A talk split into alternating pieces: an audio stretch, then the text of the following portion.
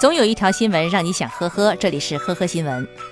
二零一八年十一月九号，海南文昌市法院文教法庭受理了一宗离婚纠纷案件。女方阿兰称其多次遭到丈夫老九施以的家庭暴力，请求法院判决两人离婚。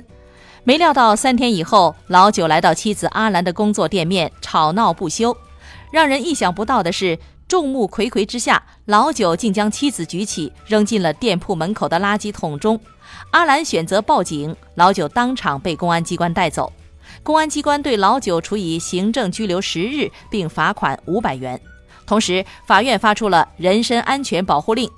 法庭调解后，双方决定好聚好散。据北京交通广播调查团调查梳理，十一月来的幺二三四五反馈到北京交通广播的新闻线索，都是反映在村内停车被上锁收费的问题。车子停在村子的路边，却被村委会呀、治安联防队呀以占道为由上了锁，想开锁还得交五十到五百元不等的费用。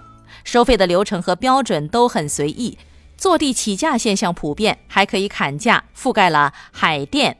昌平、朝阳、石景山、大兴、顺义共六个区的十多个村，如果确实不能停车的地方停了车，由交管部门处罚，标准也就是两百元呢。今年九月刚开学不到一个月，大一新生王慧就遇到了糟心事。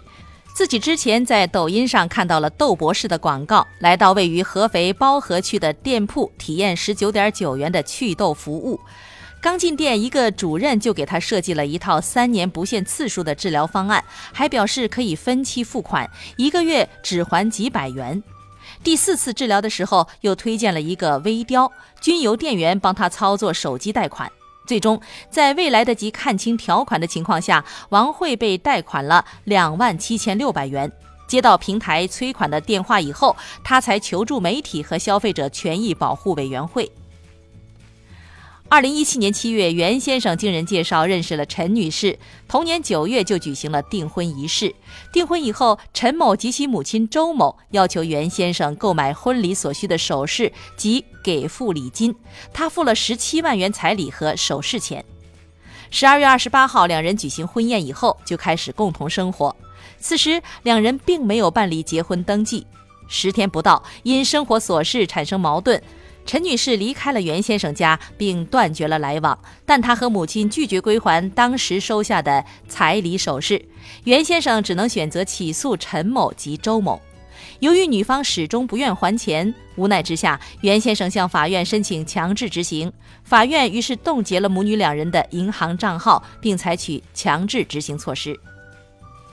近日，安徽淮北市一名高颜值美女的大幅彩照被法院悬赏公告一起张贴在了公交站台的广告栏。十二月三号，香山法院表示，该美女老赖拖欠他人八十八万多元不还，还玩失踪，权利人自担八百元奖金悬赏找人，目前尚未到案。感谢收听今天的呵呵新闻，明天再见。本节目由喜马拉雅和封面新闻联合播出。